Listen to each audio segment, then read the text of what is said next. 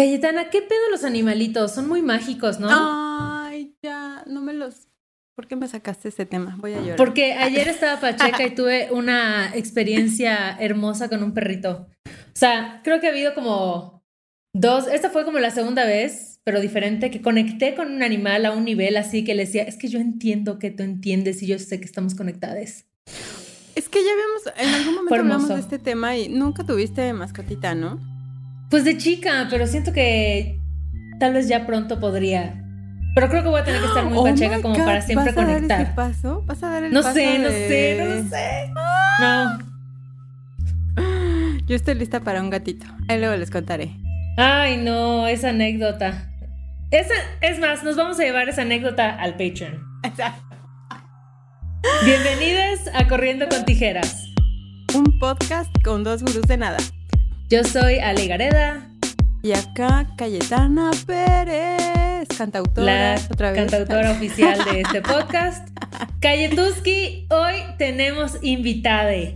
Invitada y estamos muy felices de tenerle por acá. Y por favor, pedimos un redoble de tijeretazos a no exe- excelentísimo equipo de producción para presentar a Carmen Graterol. ¡Yay! Aquí es donde se escuchan los tijeretazos. Así. Exacto, exacto. ¿Cómo estás, Carmen? Muy feliz de estar aquí. Muchas gracias por la invitación. Me encanta este espacio. Yay, para quienes nos escuchan, ya sabrán que Carmen tiene un hermosísimo acento venezolano. Qué vaina. Sí, chama. Qué vaina, Qué vaina, chama. chama, qué vaina. ¿ah? Oye, Carmen, aquí tenemos una política de que cada quien se presenta. Entonces, cuéntanos un poquito de ti, qué onda, quién eres, qué haces y lo que quieras agregar. Bueno, yo he vivido muchas vidas en una sola. ¡Wow! Ay, Me encanta que banda que Sí, llega sí, así sí, de... sí, sí, como- Aventar la bomba. Ajá. Ajá. Sí, he tenido, he tenido la fortuna de vivir varias vidas en esta. Ok. Eh, hoy en día soy senior producer de esta bella familia Sonoro. Ok. Eh, Ah. Trabajo en el área de desarrollo, en shows de narrativos no ficción. Ok. eh, que todavía no han visto la luz, pero bueno, ahí sí se escucharon Toxicomanía, se escucharon Mm, Sed, por Me ahí encantó estuve yo, Toxicomanías. por ahí estuve yo involucrada, aunque esas son ficciones, las no ficción todavía no las conoce el público, pero me tienen muy emocionada. Eh, y bueno, antes de, de llegar a Sonoro y a esta aventura de contar historias en audio, contaba historias con imágenes, Eh, Ok. hacía fotografía, eh, fui, creo que, que la banda le dice algo así como nómada digital. En mi caso, Mm. yo decía que era vagabunda profesional. Ok, ok. Perspectivas. Pues sí, depende de quién lo vea. Pero bueno, con la, con la fortuna de haber viajado mucho, eh, he contado muchas historias en fotografía, hoy en día en audio.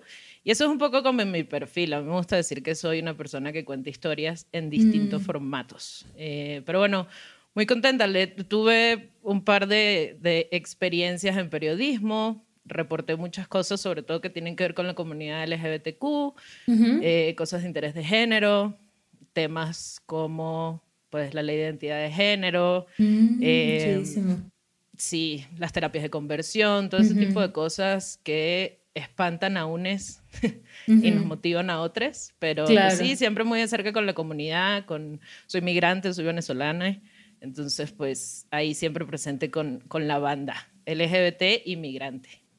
Trans. Excelente presentación. O sea, yo creo que le voy a dar 5 de 5, así de mis favoritas. O sea, de jurado, así. Sí, Y- me emocionó. Y la tijera de oro para la mejor presentación se la Exacto, va a ganar exacto. Carmen. o sea. Oye, Carmen, y mm, bueno, ya entrando de lleno a lo que te a lo que te trajimos, a lo que quiero que nos compartas, a lo que nos gustaría platicar contigo es sobre todo el tema del género, pero el género el no binario. Y queríamos eh, comenzar por cómo te enteraste del término y supiste que, que hacía clic contigo. O sea, cuando dijiste, creo que esto macha y no había sido nada que te habían contado. Yo creo que me, digo, adelantándome a yo. Déjame responder por ti, Carmen. No, no, no, pero alert. yo creo que como, no sé, como eh, a mí me pasó que, ¿no? Nacimos con este binario de mujer-hombre y te identificabas y aunque no, nunca te lo cuestionaste.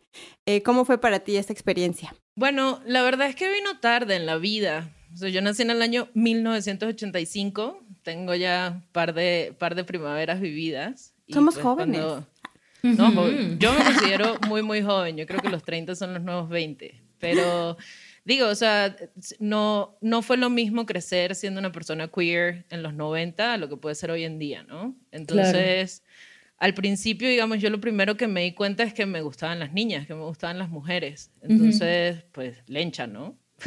cachapera en venezolano. Y con todas las connotaciones negativas que eso tenía, que sigue teniendo, pero en su momento mucho más profundas. Eh, luego me di cuenta, a ver, vamos a empezar por el principio. El género son, es como doble. O sea, tú te identificas de una forma y eso juega en ti, pero también juega cómo te identifican los demás, cómo te leen, ¿no? Entonces, pues yo siempre supe, desde chiquite, que además me emociona, pero ahorita les cuento por qué me emociona que me traten con la E. Eh, desde chiquite siempre, siempre supe que había algo, o sea, no encajaba, ¿sabes? O sea, yo, yo fui a un colegio de puras niñas y había muchas expectativas en mi manera de socializar, le- en mis gustos, en las cosas que yo quería hacer, que pues no eran de varón, ¿no? Entre comillas. Entonces, pero la fortuna de que en mi casa nunca me obligaron, no tan abiertamente al menos, a, a encajar en un rol y siempre me permitieron como, como expresarme como yo quisiera. O sea, cortarme el pelo muy cortito, ¿no? Como esas cosas súper clichés de, de hombre-mujer, por decirlo de alguna manera. Entonces, bueno, siempre, siempre fue así como una lencha muy camiona, como de, eso fue como mi primera expresión. Eh, y en algún momento sí dije como, pero a ver, a mí- si a mí me gustan las mujeres y mi expresión de género está masculina, pues onda, me identifico masculino o no. Y fue así como un momento de que no entendía. Y hace unos años, hace como cinco años, yo estaba vagabundeando por el Perú y con una amiga peruana muy, muy querida estábamos viendo Drag Race, eh, RuPaul's. Y pues en la pachequez y en la joda dijimos como, güey, qué raro que no hay drag kings. O sea, como quisimos jugar con eso y esa tarde nos pusimos como a experimentar, ¿no? Como nos hicimos unas barbas con, con tutoriales de YouTube y nos, y nos tomamos unas fotos y como que, ay, qué chido, ¿no? Y a mí eso me hizo, me hizo como reflexionar eh, como fotógrafe, como periodista, como, como cuenta historias, cuenta cuentos, que cuando hablamos de lo trans, generalmente hablamos de las mujeres trans y que la transmasculinidad está muy invisibilizada y que generalmente lo trans se trata desde la, la transfeminidad y desde el cliché, ¿no? Desde el trabajo sexual, desde, desde todo esto que pues por muchas cosas, le- por muchos prejuicios, realmente les apañan las mujeres trans, a las compañeras mujeres. Entonces, en eso me di cuenta que, bueno, que era muy interesante explorar eso, sobre todo en Latinoamérica. Y en Perú comencé un proyecto que todavía existe en el internet, se llama transmasculinidad.com, y recoge los testimonios de más de 30 personas transmasculinas y no binarias de seis países de América Latina. Y pues platicando con, con estas personas, la mayoría chavos, algunos chaves, este, me di cuenta que teníamos muchas cosas en común. Y, y todo empieza desde chiquites. Todo empieza como, a mí me gustaban los carritos y no me gustaban las muñecas. A mí me gustaba tal cosa, pero no me gustaba tal cual. Entonces, pues me di cuenta que teníamos eso en común, que había algo claramente desde que, desde que pues muy chiquita que tenía que no encajaba en el rol que se esperaba de mí como una persona que fue asignada femenina al nacer. Y en esas reflexiones, pues fue un, fue un proceso, ¿no? Porque dije, lo trans también lo vemos mucho desde, desde el cuerpo, desde la cuerpa, ¿no? Desde, desde la genitalia, desde las barbas, desde las chichis. Y yo como que, pero es que yo no tengo pedo con mi cuerpo. De hecho, en la adolescencia, cuando tenía el pelo muy corto, ahí por ahí los 13, los 14, que todavía no tenía chichis ni nada, me, me trataban de joven, de, de, de chico. Y a mí eso, en vez de hacerme sentir bien, pues no me gustó y lo, y lo recuerdo mucho. Entonces decía, bueno, pero si a mí no me gusta, que, que me entiendan en masculino. ¿Para dónde, no? Así. ¿Para dónde? O sea, ¿qué carajo Claro. soy yo? O sea, si ya Claro. experimenté eso y sé que ahí no es, pero entonces en, la, en, la o sea, en lo femenino, en, en, el ella tampoco es dónde carajo existo yo. Claro. y bueno, en esa investigación y conociendo más banda y, y, pues aprendiendo, investigando, leyendo de las teorías de género, dije, ah, pero es que hay un medio. Y ahí dije, ese soy yo. Y pues aquí andamos. Ay, wow. Trans. Sí, que creo que igual em, algo que sería importante que nos expliques es que mucha gente tiende a confundir como identidad de género con orientación sexual, con expresión de género, ¿no? Entonces luego es como, ay, pero ¿cómo que no eres ni hombre ni mujer, pero te gustan las mujeres? Pero, o sea, es como, ¿qué onda, no? Entonces, si nos puedes contar un poquito tú cómo lo vives y sobre estos términos. Claro, eh, bueno, como les decía, ¿no? La, expresión de género es doble, es la identidad, cómo te identificas tú, y también la expresión, que es lo que permite que te identifiquen los demás. Eh, hay como una falsa creencia que en la no binariedad te tienes que ver como andrógino o andrógine. Exacto, sí, justo. Y, y, nada que ver, o sea, igual que las personas transmasculinas o transfemeninas tampoco tienen que verse de alguna manera para identificarse así o asado. Claro. Entonces, pues, de ahí es como el punto de partida. Y la orientación sexual se me hace muy interesante, sobre todo con esta experiencia de hablar con tantos chavos trans, porque muchos de ellos, una vez que, que, no quiero hablar por nadie, pero bueno, los amigos que tengo, esto es lo que hemos platicado, eh, muchos de ellos, una vez que se sienten seguros de su expresión de género y que ya son reconocidos en masculino, se atreven a, experimentar en la sexualidad que cuando eran percibidos en femenino no se permitían. Entonces, bueno, mm. hay, hay me atrevo a decir, muchos chavos trans que son bi, que son gays, que son tal, que cuando eran percibidos en femenino nunca tuvieron, es que ni se les ocurría. Claro, Como tener, porque era, sería una relación, digamos, como hetero, y, y pues no, ¿no? Entonces, eso no tiene nada que ver una cosa con la otra. Lo que te quieras meter en la boca no dice si, si eres una, o sea, si eres femenino, masculino o en el medio. Entonces, pues de eso va. igual creo que otra cosa como con el tema de los nombres, ¿no? O con el, o sea, como que luego hay mucha gente como, pero te llamas Carmen, o sea, Carmen es un nombre de mujer, o sea, ¿cómo que eres no binario? No binarie. es como, bueno, aquí Carmen nos va a explicar.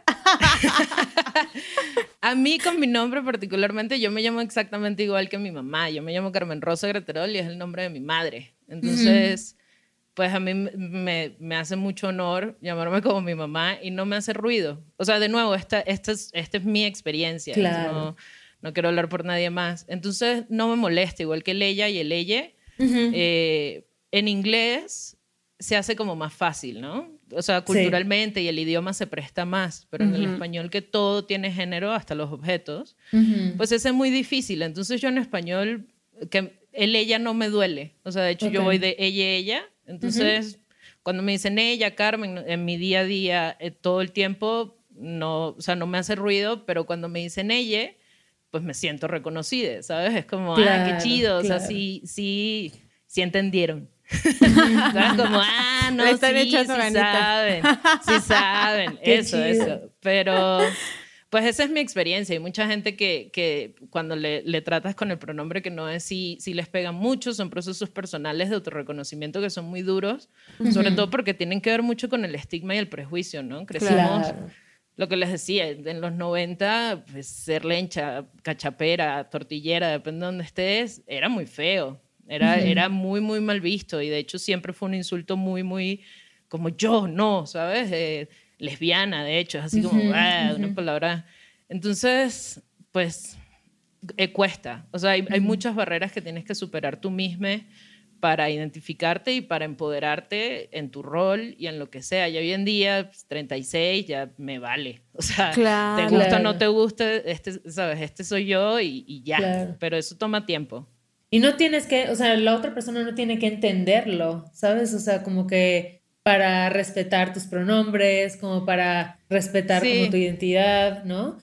Porque luego siento que algo que nos pasa mucho a los seres humanos es que nos cuesta el cambio, ¿no? Nos cuesta, nos aferramos a que las cosas no cambien.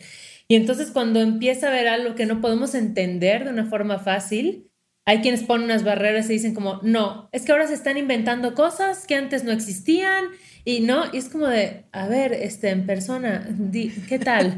Em, uno, eh, bienvenida al planeta Tierra, ¿no? Siempre estamos evolucionando. Eh, dos, hay muchas culturas que incluyen un tercer género, no, o sea, como que al final siempre hablamos de esto, ¿no? Como que alguien nos enseñó cómo es ser seres humanos, ¿no?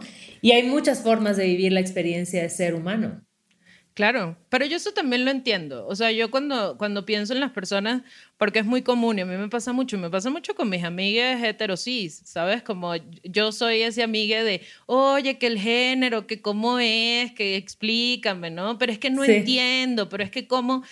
Y yo sí, o sea, me imagino que debe ser muy difícil entender la experiencia si eres una persona heterosis y que estás de acuerdo con el rol. O sea, si eres una mujer que estás muy feliz cumpliendo tu rol de madre, ama de casa, no sé qué, ¿sabes? Y sientes que no te lo impusieron, sino que fue una decisión y tal, y realmente, pues para ti esa es como la felicidad, pues sí está como difícil entender como esas cosas, ¿no? O sea, entonces, para mí no es un tema de entender, y es lo que le digo mucho a mis amigas cuando, cuando hablamos de esto, es como, acéptalo y ya. O sea, no, no hay forma que lo entiendas si no es tu vivencia, pero bueno, la empatía es gratis. ¿Sabes? O sea, no te cuesta nada. Sí. Tú, una trompetilla ahí como de celebración. La empatía es gratis, amigos.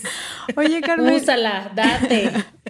Y ahorita que mencionas como tu proceso y los años que te tomó y digo, eh, ¿qué nos podrías compartir como de cuáles son como los, pues sí, como el grupo de contención que, que estuvo ahí como para, ¿no? Apoyarte en, justo como en esta búsqueda de identidad y qué cambios de generacionales has notado como en la forma en la que nos comunicamos, en cómo empezamos a, a poderle ampliar esta posibilidad de mil colores a la identidad de género. Bueno, en mi caso, creo que mi pareja, Sara, cumplió un papel fundamental. O sea, ese es el trabajo de transmasculinidad.com, lo hicimos juntos. Entonces, pues vivimos un poco este proceso juntos, ¿no? O sea, en algún momento, yo me acuerdo cuando empecé, un amigo muy querido me dijo como, ah, ya vi, esto termina tú siendo un tipo, ¿no? O sea, como ya, o sea, este, este, es el paso que te faltaba.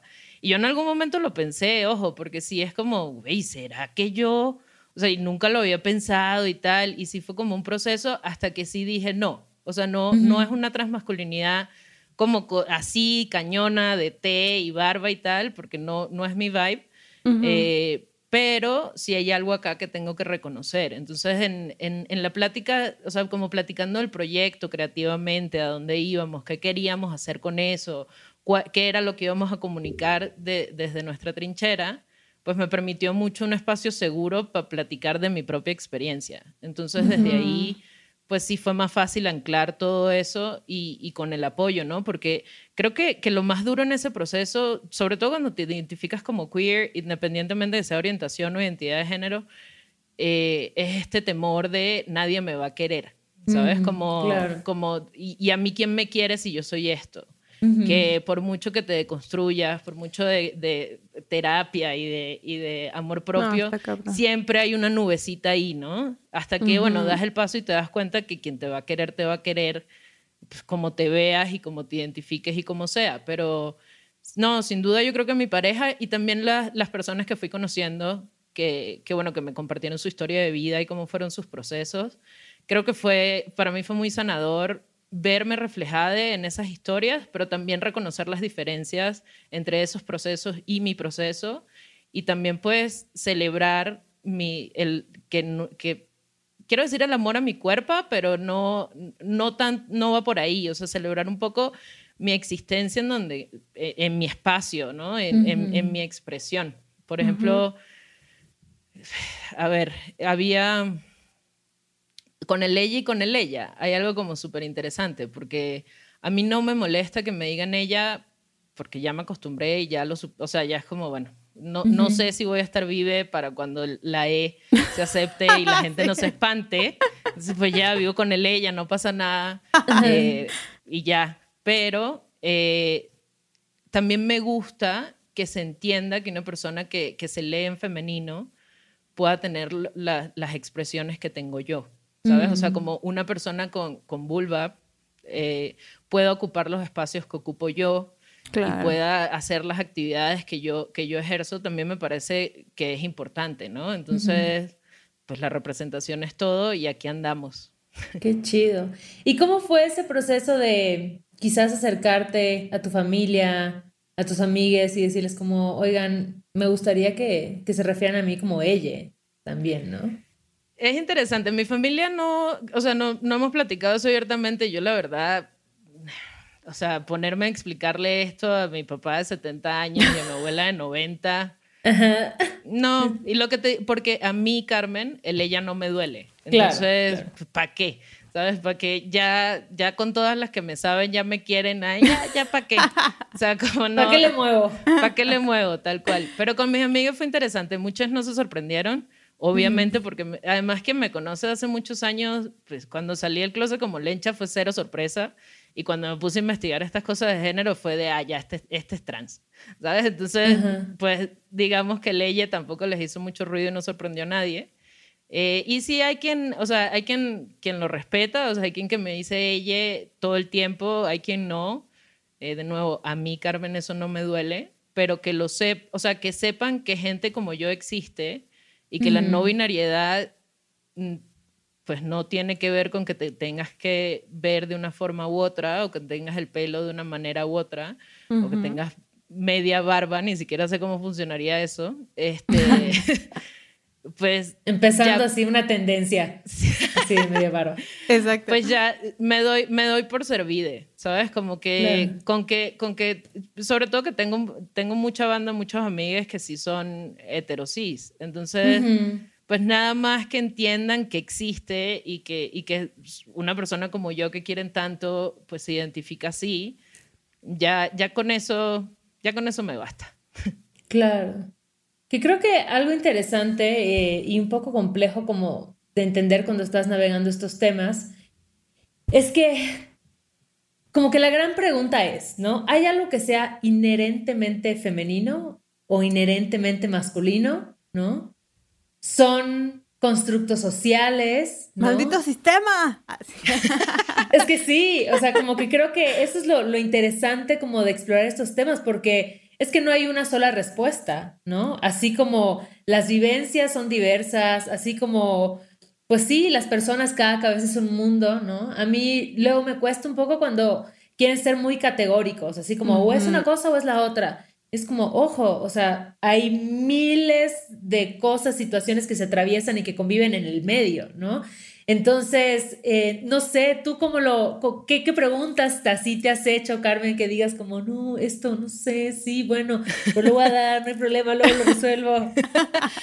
A mí, eso, eso me recuerda, de hecho, la segunda parte de la, de la pregunta de calle, y es el tema generacional. Yo me acuerdo eh, cuando estaba chiquite, que pues, o sea, en un colegio de puras niñas, además súper fresa, de monjas, no sé qué, ¿no? Que todo es de vestidito blanco y de piñatas como todas, ah, yo cero. O sea, en la, la, la, negociación, el punto medio entre mi mamá y yo fue una faldita de jean que pues a mí me porque tenía bolsas, ¿no? Y yo me voy a meter cosas. Y, Entonces, ajá, y eso me recuerda porque mi mamá siempre me dejó como expresarme como yo quisiera y en algún momento en la adolescencia, cuando yo me empecé a dar cuenta del machismo y de las cosas, en la adolescencia es como cuando te cae el 20, porque es cuando cambia tu cuerpo. Entonces, y ya eres hombre o mujer, lo que sea. Cuando eres niña es como más, ah, bueno, machorra o lo que sea. Sí, sí, cualquier cosa. Entonces, cuando yo me empecé a dar cuenta de esas cosas, de que me quería cortar el pelo, de por qué me dicen él, ¿sabes? A mí eso me, desconcertó muchísimo. O sea, porque ahora que tengo el pelo corto, entonces soy un vato. Eh, y mi mamá me contó, me contó como, como una anécdota de, de, cuando yo era joven, cuando iba a la universidad, y me dijo, es que los tiempos han cambiado. Cuando yo fui a la universidad no podía ir en pantalones. Y, este, y eso, o sea, es solo una generación. Ajá. O sea, exacto. Entonces, y ahí fue que dije, yo creo que en ese momento, y siempre vuelvo a ese momento, porque creo que fue cuando me cayó el 20, pues, de, de cómo funciona el machismo y, y, la expectativa de los roles de género. Entonces, pues, nada, de ahí empezar a navegar. O sea, si tomamos en cuenta eso de que es masculino que femenino, pues un par de pantalones hace 40 años era inconcebible que una mujer los llevara y hoy en día los llevamos. Eh, el esmalte de las uñas, ahorita tan polémico, ¿no? Con los hombres cis pintándose las uñas y la gente de, ay, que, pues finalmente todo eso lo inventamos. O sea, yo creo que las cosas masculinas o femeninas se inventan. las y cambian. y cambian todo el tiempo y las cosas no tienen género y la ropa menos. Entonces, por eso también me manejo la no binariedad, porque pues a mí me gustan las motos y no solo manejarlas, sino meterle llave y cambiar el aceite y esas cosas. Eso se lee inherentemente masculino, pero pues, no soy la única persona asignada femenina al nacer que le gusta eso, ¿sabes? Y, claro. Pero claro, si, si ese puesto lo, está una morra de chichis grandes y bella hegemónicamente, no sé qué, ah, no, pero sí porque es sexy. Pero si no te ves así, entonces machorra o lo que sea. Eh, pero no, para mí todos esos son inventos y las cosas son lo que te gusten ser y a mí me gustaría creer que en algún momento, pues, todos seremos no binarias más, o sea, en una escala mayor o menor, y pues somos humanos y ya, ¿sabes? O sea, finalmente eso nada más importa para si te vas a reproducir. Y ya, la verdad, a estas alturas, ¿para qué se siguen reproduciendo? Pero eso es otra cosa. Pero ese es otro Es otro episodio.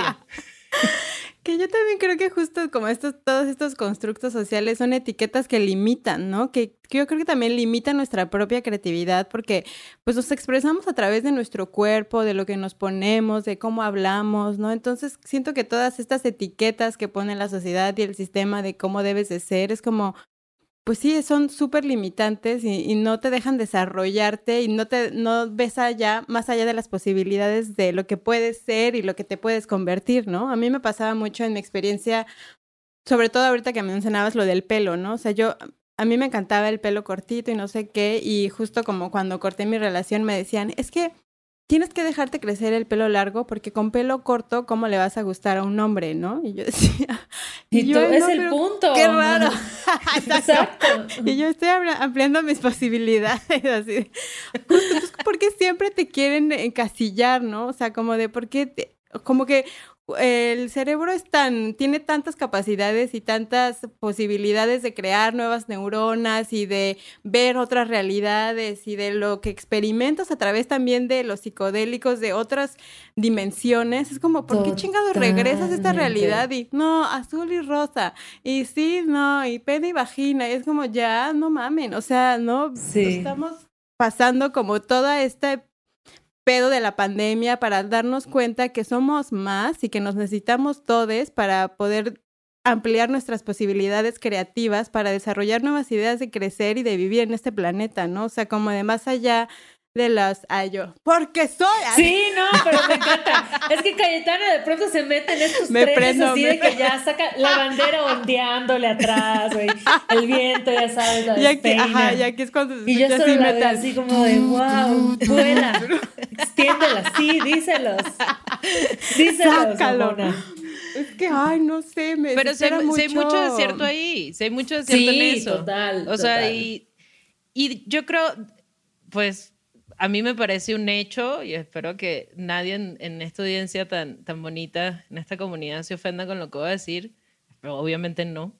Pero la masculinidad es lo más frágil de todo. O sea, cuando hablamos de feminidad y de masculinidad, y eso también se ve desde lo trans, y eso también lo aprendí con el proyecto de las transmasculinidades, y es que siendo un hombre trans o una persona asignada femenina al nacer que llenas ciertos roles que se esperan masculinos, se entiende como que te estás superando, ¿no? En, la cadena alimenticia social.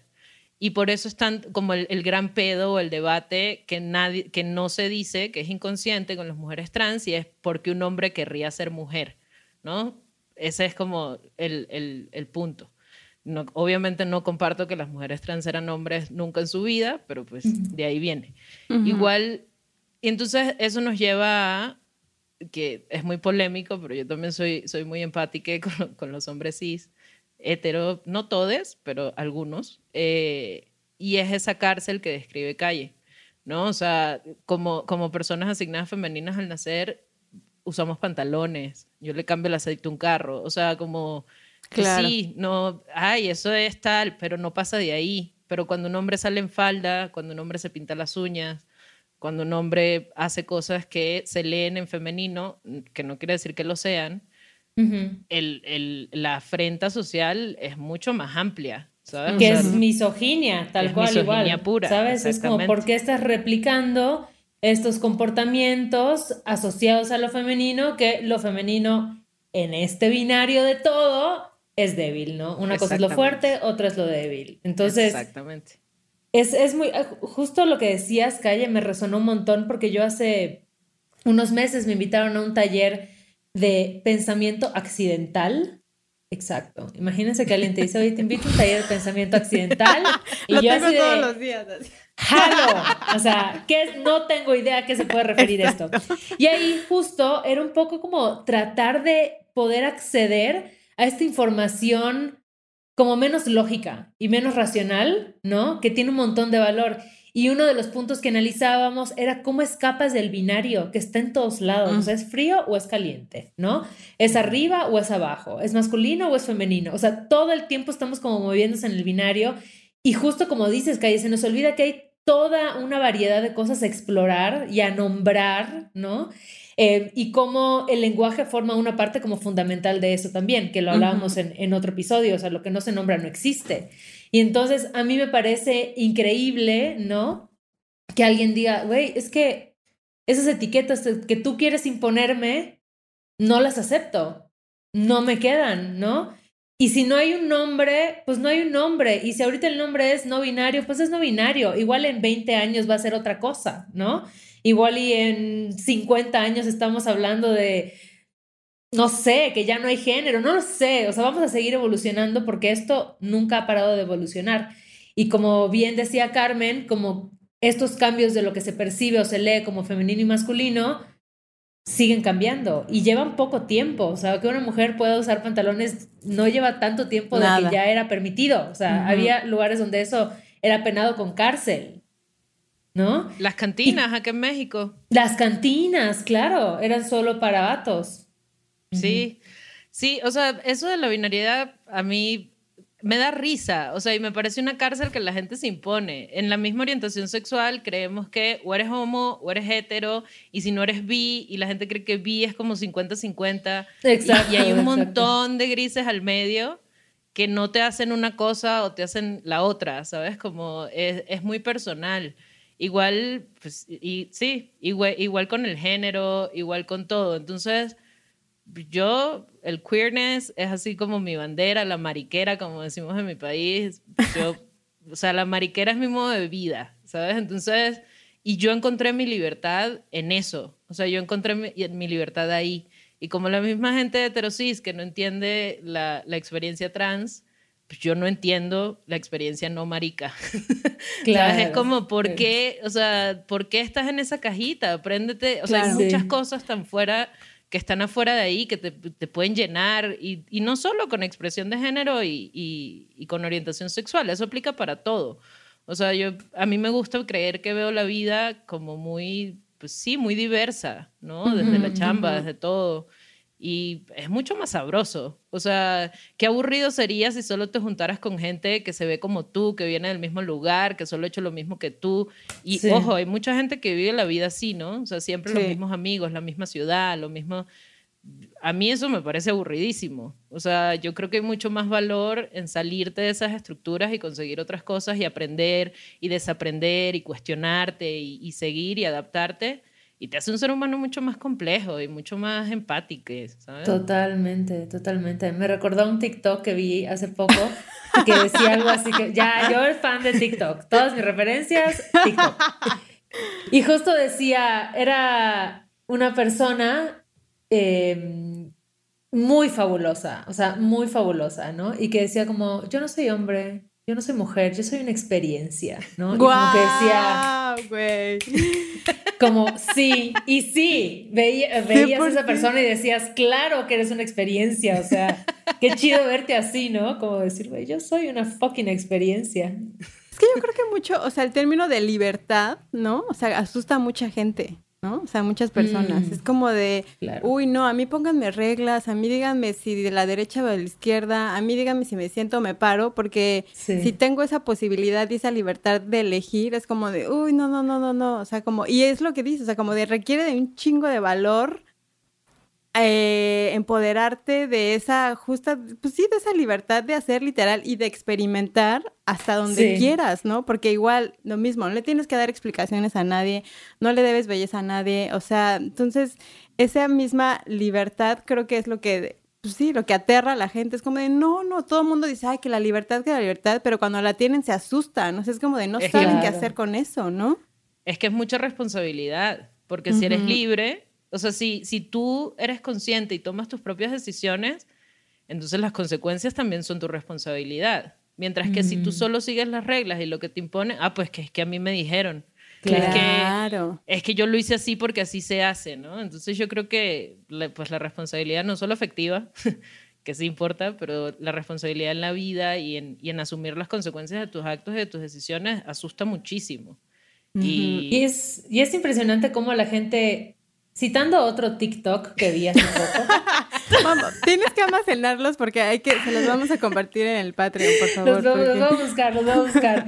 Pero hace poco vi, creo que paso demasiado tiempo en TikTok. Tengo que replantear ciertas cosas en mi vida. Pero bueno, les traigo la data de TikTok. Y en otro, otro TikTok que veía, era una pareja que decían, bueno, tuvimos este, ah, un hijo y le criamos como sin roles de género, ¿no? O sea, nunca le dijimos, y ah, ni a- es más, decían, a nuestras personas como cercanas no les dijimos cuáles eran sus genitales. O sea, no tenían por qué saberlo, ¿no? Y entonces le dejaban hacer lo que quería. O sea, quieres usar falda, ponte falda, quieres jugar fútbol, es fútbol, ¿no? Y luego dicen, bueno, eventualmente cuando cumplió no sé cuántos años, nos dijo que era un chico. Entonces, pues es un chico. Y yo dije, wow, o sea, qué, qué loco, porque los estereotipos de género empiezan desde el momento cero, ¿no? Y ver estos gender reveals así de, es rosa, es azul, la princesa. el-". Y es como, no puedo creer que sigamos haciendo eso. Pero los comentarios, o sea, lo más loco eran los comentarios. La gente era así de que, no, pobre, va- la terapia que va a necesitar, sus ¿cómo papás están qué como un experimento, exacto. Entonces, perdón, o sea, como, ¿por qué esta resistencia, no? Y este rechazo a lo indefinido, o sea, nos cuesta que algo no lo podamos entender rápido, que no lo podamos leer rápido. ¿no? Y sobre todo con toda la información que nos dieron desde chiques, literal. O sea, a mí me pasa con mi sobri, ¿no? Que yo siempre digo así, de mi sobre. así. Eh, o sea, fue, de, salió del hospital, no es niño, ¿no? Ya, el niño, el nombre del niño, no sé qué.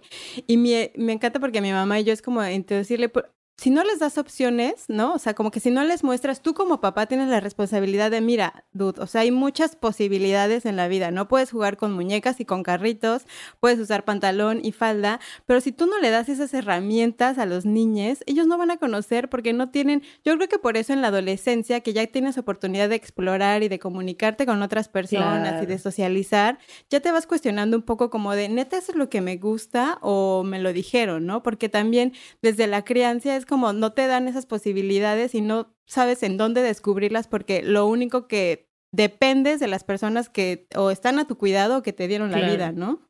Claro. Sí, yo siempre, o sea, y siempre lo, lo digo, o sea, la fortuna que yo tuve de, de que mi mamá me permitiera, o sea, por ejemplo, una Navidad cuando tenía cinco años que pedí carritos, me dieron mis carritos. Cuando, ¿sabes? No me obligaron, el rosa para mí era innegociable, yo no quiero nada rosa, ¿sabes? Y, y pues cuando naces también tu mamá, tu papá tienen expectativas de quiénes vas a ser. Yo soy, yo soy pues, la, la cuarta reproducción de mi mamá y mi papá.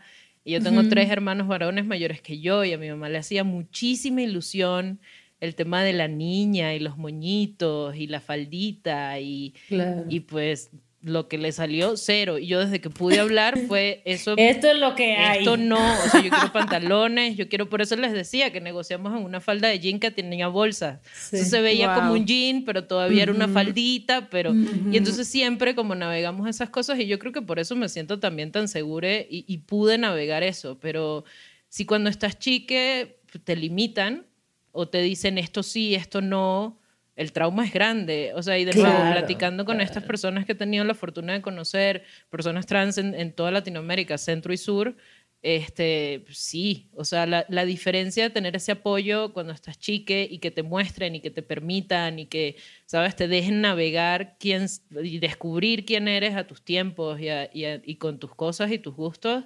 eso eso hace o destruye una vida. O sea, eso y así suena como súper dramático, pero es la verdad. Pero es verdad, es verdad. Dejen a las niñas ser felices y ser libres. Dejen de las cadenas. Sí. no les corten las alas. Sí, no, las infancias trans, y es un tema como muy, muy polémico. O sea, de hecho, mm. la banda de heterosis que, que, me acompaña en la vida, eh, ese es el punto más álgido en el que mi mi terapia de conversión en la mariquera está, ¿no? Y es como, bueno, ya te entendí todo lo trans, Carmen, ya te entendí que tengo que respetar pronombres, ya te entendí que no tengo que entender, ya o sea, como todo eso chido, pero oye, las niñes.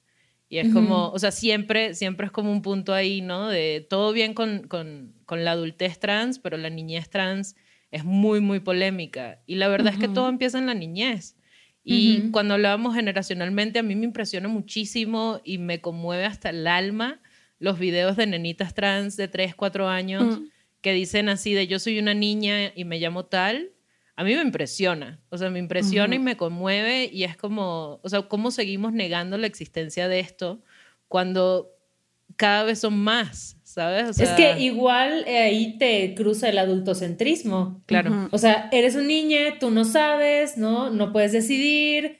Y es como, Oye, claro que claro que saben, o sea, claro que saben, ¿no? Y creo que darles igual esa libertad y esa confianza y ese apoyo.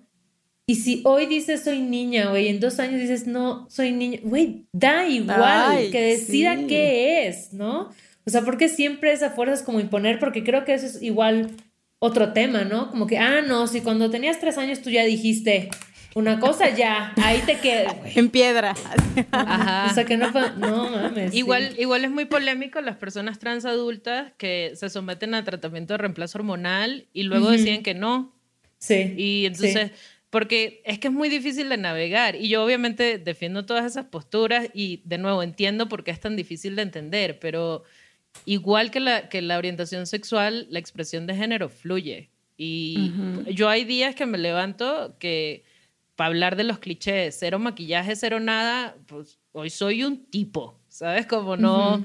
Y hay días en los que no, o sea, súper mona y súper coqueta y lo que sea. Y a mí me encanta, de nuevo, tener la libertad de navegarme entre esos espacios, pero no todo el mundo. o sea, no, no todo el mundo se va para allá. Pero no, pues, sí, sí está cañón, como dicen por estas tierras. Oye, Carmen, y antes de que nos vayamos a nuestros 15 minutitos extra donde les vamos a contar la anécdota de la vez que Cayetana fracasó queriendo tener un gato, ¿qué le dirías a alguien que quizá siente o tiene esta duda o tiene esta inquietud de decir, creo que tampoco me identifico en el binario, ¿no? Pero quizás es como de aquí ¿qué, qué hago? O sea, ¿qué pasa? ¿Qué nombro? O sea, ¿cómo lo navego? ¿No? ¿A quién me acerco? Libros. Em, nada cambia. O sea, lo, más interesante es que cuando le pones un nombre a esto, pues nada cambia realmente, porque que eso también en español todo lo ponemos como en no binario, ¿no? Pero en inglés tienen un montón de palabras distintas, que si genderqueer, gender fluid, no sé qué, y cada cosa influye, o sea, cada término implica ciertas cosas que otros tal vez no. Entonces, la verdad es que nada cambia como autopro sí, ojo, si tu experiencia no tiene que ver con la cuerpa. Si, tú, si, tú, si tu experiencia de no binariedad tiene un toque de disforia corporal y es que no, pero es que yo me veo al espejo y mis chichis y mis caderas o, o sabes que es que esta barba no es quien soy porque entonces eso es muy masculino lo que sea ya eso es harina de otro costal y no es mi experiencia. Eh, si ese es tu caso y tiene que ver con la cuerpa, hay muchas organizaciones y muchos grupos. Yo creo que lo, más valioso de, la experiencia trans es la comunidad alrededor de la experiencia trans. Los referentes son importantísimos para saber con qué te identificas y con qué no. O sea, yo pude navegar eso porque pues yo fui a tocarle la puerta a más de 40 personas que tienen una experiencia similar y oye, ¿y para ti cómo fue? Y, ah, y eso fue lo que me permitió a mí. Pero sí, no, referentes y, y, analizarte tú mismo. O sea, tiene que ver con la cuerpo o no eh, y cómo lo navego. Si eres como yo, que no tiene que ver con tu cuerpo, no cambia nada. o sea, sigue siendo tú, ¿sabes? Es como, ah, ya descubrí la palabra que, explica mi existencia en este planeta, pero pues no cambia nada y cuando te sientas lista le vas diciendo a la gente que te conoce si quieres o no y cómo te vayas sintiendo seguro eh, de cómo quieres que te refieran, si quieres cambiar tu nombre, eh, pues igual son cosas que se navegan, que se platican. Comienza con gente que sabes o, que intuyes que te quiere incondicionalmente. Eh, habrá gente que se va, eso pasa. Eh, en mi caso también, yo he dejado hablarle a mucha gente. Yo intento, ¿no? O sea, como, sí, que esto, ay, pero es que yo no entiendo, no sé qué. Yo puedo vivir con el yo no entiendo, yo te puedo explicar, ¿sabes? Pero como les decía, la empatía es gratis.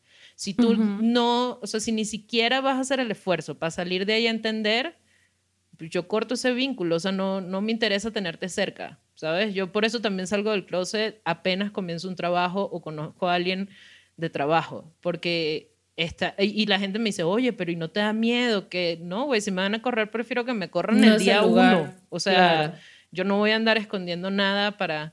Pero bueno, cada quien desde su trinchera, pero yo creo que, pues eso, o sea, ver, si es un tema de, expresión, eh, y con eso quiero decir si tiene que ver con la cuerpo o no, o si es nada más de ocupar tu espacio y de, proclamar el espacio que, que, recorres y ya luego, pues, ir, tomando, ir comunicándolo a tus tiempos y como quieras. O sea, no le debes nada a nadie, nunca.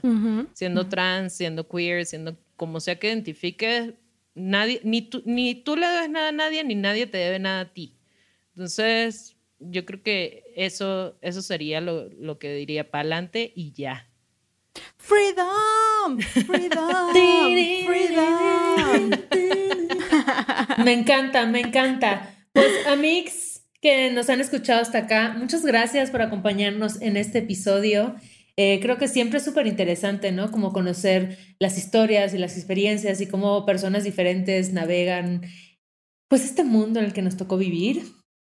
Y si les parece bien, pues, Cayetana, ¿estás lista para contar tu...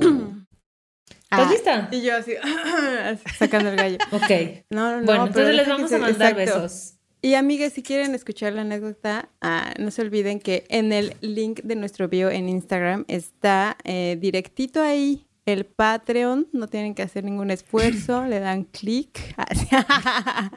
se suscriben. Se suscriben. Jugosos, beneficios. beneficios, como la, gran anécdota que van a escuchar. Ah.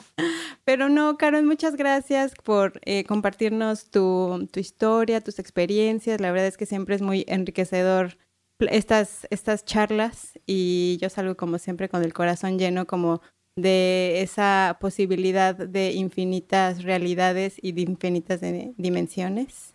Entonces, gracias. Muy psicodélico de tu parte, Cayetana. Anda muy psicodélica. Sí, me gusta, me gusta. No, muchas gracias a ustedes por la invitación. La verdad es que, o sea, creo que, que este tipo de espacios seguros en los que puedes decir este tipo de cosas sin que se, pero oye, que los hombres y las mujeres eh, hacen, hacen mucha falta y sobre todo en español y se, se aprecia mucho. Pues compartan este episodio con sus amigues más conservadores la gente que no le gusta el lenguaje incluyente, la gente que defiende la familia natural. Ahí, sáquenles un perrito. Los derechos también. Exacto, exacto.